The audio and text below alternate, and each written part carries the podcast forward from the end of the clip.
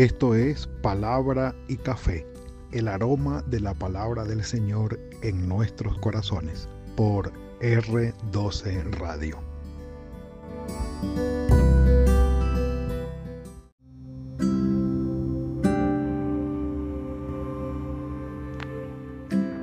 ¿Qué me dan?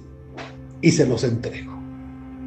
Frase registrada por el evangelista Mateo en el capítulo 26, versículos 14 al 16, de Judas. Esta frase es de Judas, atribuida a Judas eh, por los evangelistas, cuando va y se reúne con los principales sacerdotes, sí, los saduceos, los que estaban en el templo, y desde el sumo sacerdote prácticamente gobernaban o controlaban la vida del pueblo en medio del imperio romano.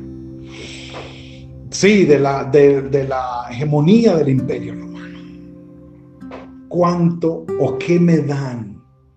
Y yo se los entrego. Ahora, si vemos la propuesta por el lado de la traición, uno dice, sí, mucho Judas. Y lo odiamos, Judas, entregando al Señor Jesucristo, Judas.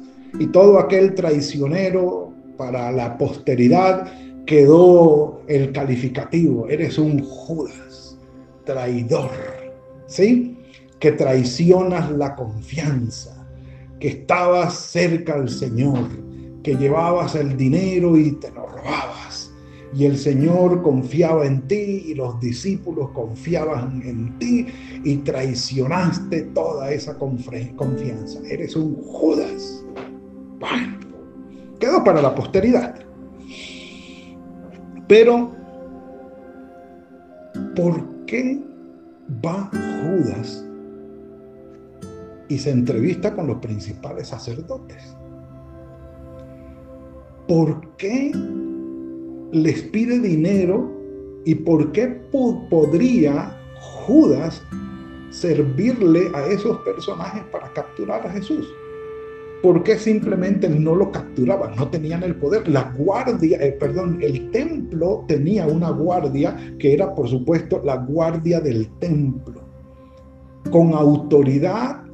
Ah, estaban bajo autoridad del sumo sacerdote y de los principales sacerdotes del templo para capturar a cualquiera que ellos designaran o calificaran o juzgaran y condenaran como eh, no observador de la ley, como un reo, como alguien que estaba en contra de la ley y castigarlo. Ellos podían hacerlo, tenían el... ¿Por qué no lo hicieron o por qué no podían hacerlo y por qué Judas al ver esa brecha allí va y se mete y les dice, ¿cuánto me dan? ¿O qué me dan? Y yo se los entrego. Vamos a responder esa pregunta. Entonces uno de los doce, versículo 14 del capítulo 26 de Mateo, que se llamaba Judas Iscariote, Judas es, eh, déjenme y verifico, aquí está, sí señor. Agradezco a Dios o reconozco a Dios. Judas, eso significa ese nombre. Ishkeriot quiere decir un varón de Keriot. Ishkeriot. En algún momento habíamos explicado esto, pero bueno, Judas Iscariote fue a los principales sacerdotes y les dijo, ¿qué me queréis dar? Y yo os lo entregaré. Ellos le asignaron 30 piezas de plata que era el valor mínimo de un esclavo. Para comprar un esclavo, el valor mínimo era 30 piezas de plata. Un esclavo normalito, malito, malito, normal, normal, así como, ah, este me sirve. ¿Cuánto? Lo mínimo. Ah, listo, aquí están tus 30 piezas de plata. Eso era lo que costaba o lo que, el precio asignado para un esclavo, 30 piezas de plata. Entonces, Judas buscaba la oportunidad para entregarlo. Vaya usted entonces y averigüe qué era lo que estaba pasando. Es decir, por qué aquella secreteadera, aquella cosa del de, concierto para delinquir, eh, sí, el complot contra Jesús, Mateo 26, del 1 al, 3, al 5, perdón. Y, allí está una de las respuestas. Eh, estaban reunidos en el patio del sacerdote, del sumo sacerdote Caifás, se confabularon para aprender o prender con engaño a Jesús y matarlo, pero decían no durante la fiesta para que no se haga alboroto en el pueblo. El pueblo había visto las maravillas de las manos del Señor. Si Jesús era capturado a plena luz del día y a la vista del pueblo, el pueblo lo más probable era que iba a protestar, porque Jesús no merecía ese trato. Pero, ¿por qué tenían miedo los principales sacerdotes de que el pueblo se alborotara? ¿Por qué tenían miedo? Porque ante ese miedo, ante el complot contra el Señor, y ante la necesidad de que el pueblo no se alborotara, no se alborotara, perdón, entra Judas. Si los principales sacerdotes hubieran tenido eh, los pantalones o, o bueno, las túnicas, aquí no podemos decir los pantalones, pero sí las túnicas bien puestas.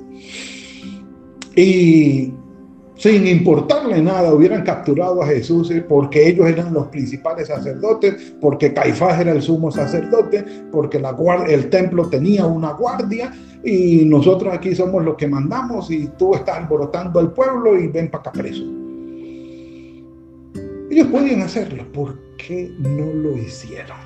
¿Por qué no lo hicieron? Dice allí, eh, capítulo 22 de Lucas el complot para matar a Jesús. Versículo 3. Todo se acercaba a la Pascua de los judíos y todos buscaban la ocasión para matarlo. Versículo 2, perdón. Los principales sacerdotes y los escribas, pero buscaban cómo matarlo porque temían al pueblo. Ah, ¿por qué temían al pueblo? Entró Satanás en Judas. Sí, empezó ya a actuar de acuerdo con el enemigo eh, segunda vez que aparece el diablo en Lucas, después de haber tentado a Jesús, aquí se mete con Judas que le compró todo el paquete, con todo lo incluido. Judas sí no tuvo ningún problema. Cayó redondito y sobrante en la tentación del enemigo. En Judas por sobrenombre Iscariote el cual era uno de los doce. Este fue y habló con los principales sacerdotes y con los jefes de la guardia de cómo lo entregaría. Mire, la cosa. Ellos se alegraron y convinieron en darle dinero. Aquí no dice cuánto, ¿verdad? Convinieron en darle dinero. Él aceptó y buscaba la oportunidad para entregárselo a espaldas del pueblo. Ah, un café por eso. Eso hay que definirlo. Sí, señor. A espaldas del pueblo. Motivación de Judas, dinero, puede ser, era ladrón. Motivación de Judas, eh, política, sí, él era de la rebelión, pudiera ser. Y quería que el Señor instauraba, instaurara allí un, un imperio, o por lo menos se sacara de encima a los romanos y el pueblo de Israel volviera a ser independiente. Puede ser, puede ser. O la motivación de Judas fue el miedo, ya todo estaba perdido. Hagámosle. son eh, lucubraciones que se hacen al respecto, no hay nada seguro allí. Pero Juan, los invito, los invito.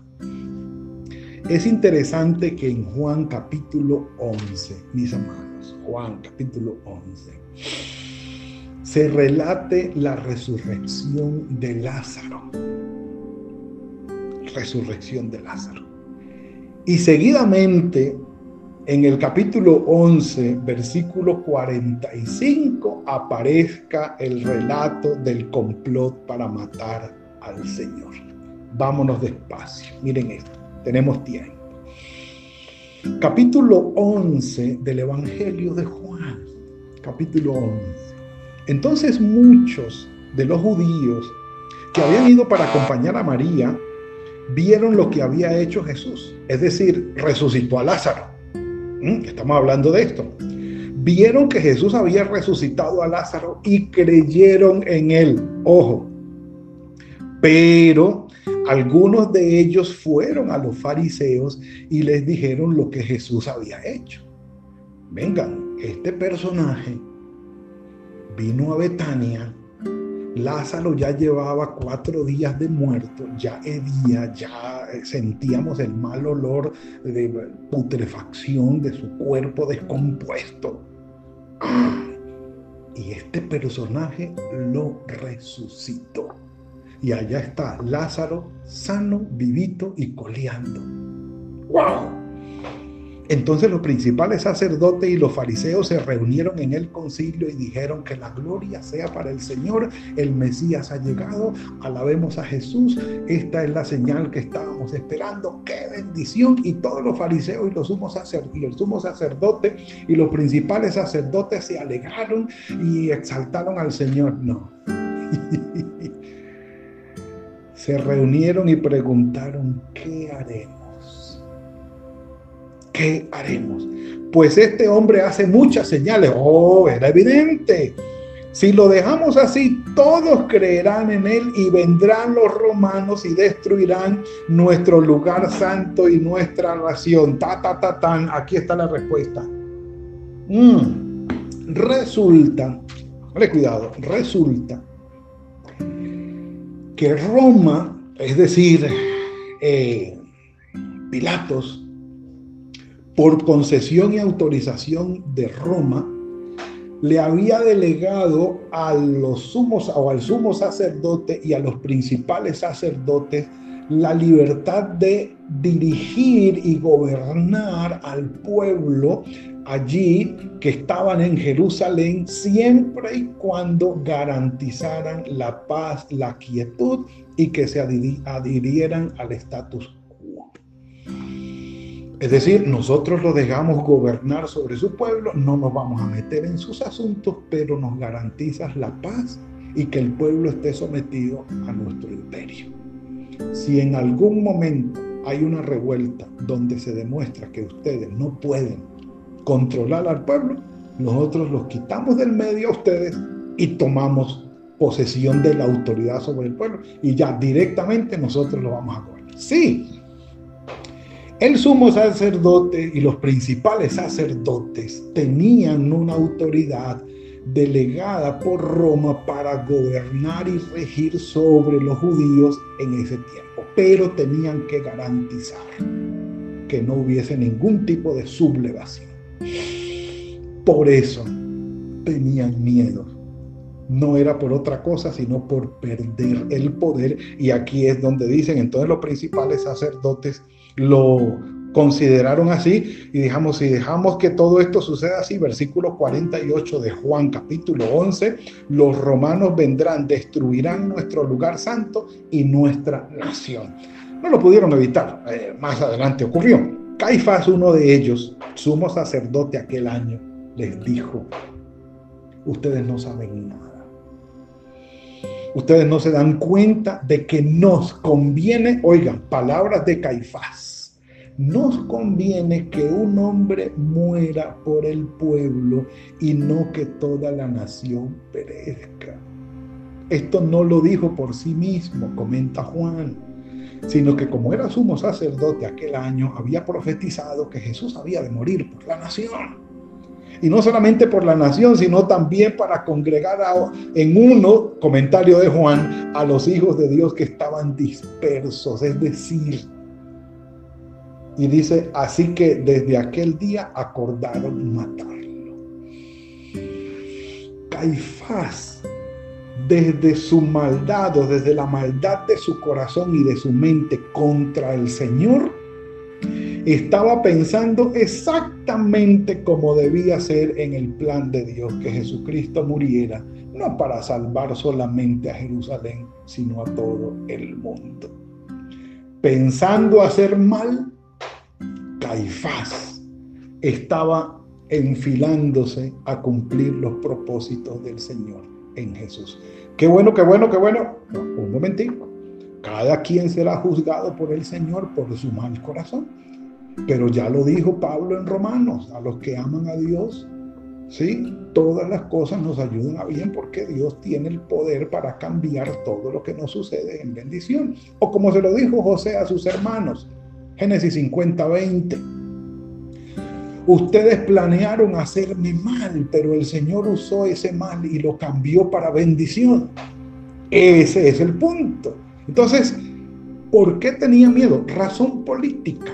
Había una razón política. Ellos querían conservar el status quo, querían conservarse en el gobierno, querían conservarse en el poder. Y si había que matar a un hombre por conservar el poder, había que hacerlo. ¿Le suena familiar? Bueno. No fue solamente Jesús. En el capítulo 12 versículo 9.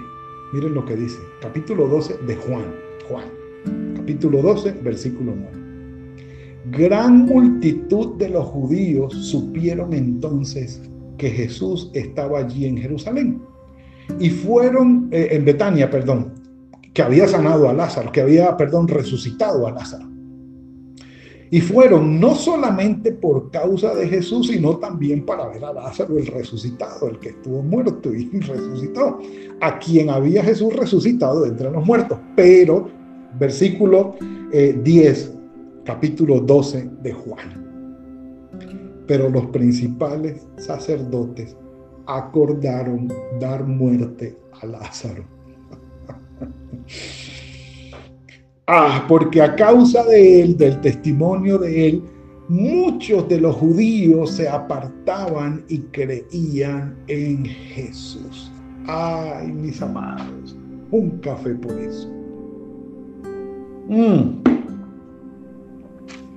El que es malo es malo y va a hacer el mal, o como decía mi mamá, el que nace barrigón ni que lo fajen chiquito.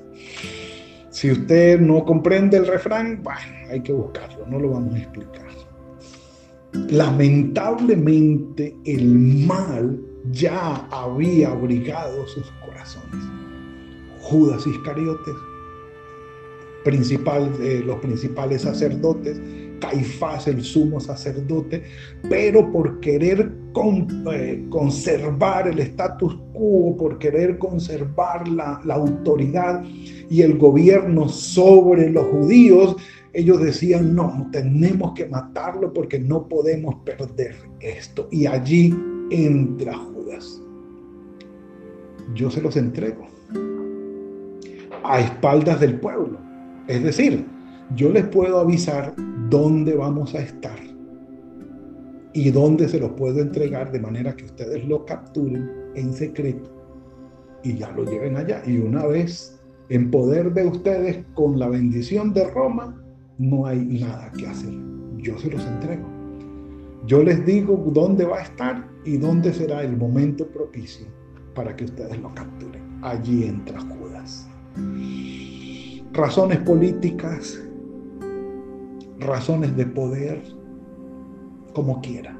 Avaricia, oportunismo, por dinero, como quiera. Judas era ladrón, listo. Nada de esto exime a Judas de su culpabilidad. Él estaba consciente y sabía exactamente qué era lo que estaba haciendo y lo entregó. Razones más, razones menos, no importa, lo entregó. Lo entregó. El sumo sacerdote Caifás, principales sacerdotes, escribas y fariseos, razones más, razones menos, queriendo aún matar a Lázaro después que el Señor lo había resucitado. Háganme el favor de entender esto. Definitivamente estaban enfilados no solamente Judas, todos ellos, en hacerle el mal al Señor. Pero el gran punto, ¿cuál es? Cuando aún el mismo enemigo, Satanás, se propone el hacer el gran mal que quiera hacer, aún en tu vida y la mía, Él no está por encima del poder del Señor. Un café por eso, un café por eso. Nunca, nunca el mal va a estar por encima del poder y de la capacidad, del amor y de la misericordia de nuestro Señor para con nosotros. Que aún el mismo diablo actuando, queriendo hacer el mal, el Señor encausa todo esto para bendición. La gran bendición nuestra es la muerte de nuestro Señor Jesucristo en la cruz del Calvario, redimiendo nuestros pecados, yendo a la tumba, muerto, muerto, literal, verdaderamente muerto y sepultado, y de allí venciendo la muerte, resucitando victorioso, nos concede la garantía y la certificación final, final, eterna de nuestra salvación. Aquí entre nos pudiéramos decir, gracias Judas, gracias Caifás y principales sacerdotes, hasta gracias diablo. No pudiste no pudiste. Tendríamos que decir, como le dijo José a sus hermanos, ustedes pensaron en hacer mal, pero Dios lo cambió para bien. Ese es el Dios que tenemos. Si hay un Judas Iscariote, si hay un Caifás, si hay un, unos principales sacerdotes, si hay un Satanás obrando con el mal, no se nos olvide, nadie está por encima del poder de nuestro Dios. Si todo ese mal nos afecta, tenemos un Dios mucho más poderoso. No se nos olvide. Podemos entender a, Judas, sí, podemos entenderlo. Pero más allá de comprender a Judas, mis amados, comprendamos, aceptemos y encarnemos en nuestro corazón el Dios que nosotros tenemos. Un Dios que está por encima de toda autoridad maléfica en el mundo y que es capaz de derramar su amor y su misericordia para con nosotros, aún sufriendo los peores daños de los peores maldadosos en este mundo. Bendito sea su nombre. Padre, gracias por este regalo que nos has dado Nada más grande que tu poder y que tu misericordia, Señor. Nada más grande. Bendito seas, bendito seas, oh Señor. Hoy te damos la gloria, la honra y te bendecimos. Porque podemos estar plenamente confiados en ti. Que aunque las circunstancias, Señor, no se muestren tan favorables para con nosotros, por encima de todo te tenemos a ti, oh Señor. Confiamos en ti y esperamos en ti. Gracias por la salvación que en tu Hijo Jesucristo nos has prodigado, con todo lo que se llevó a cabo previo a todo esto, Señor, pero nunca fuera de tus planes y de tu control. Bendito sea, Señor. Lleva nuestras vidas en tus manos y danos la paz, esa paz que sobrepasa todo entendimiento de saber que tú estás en control de todo. Señor, una vez más, en ti confiamos y en ti esperamos bendito seas. En el nombre de tu Hijo Jesucristo. Amén y amén.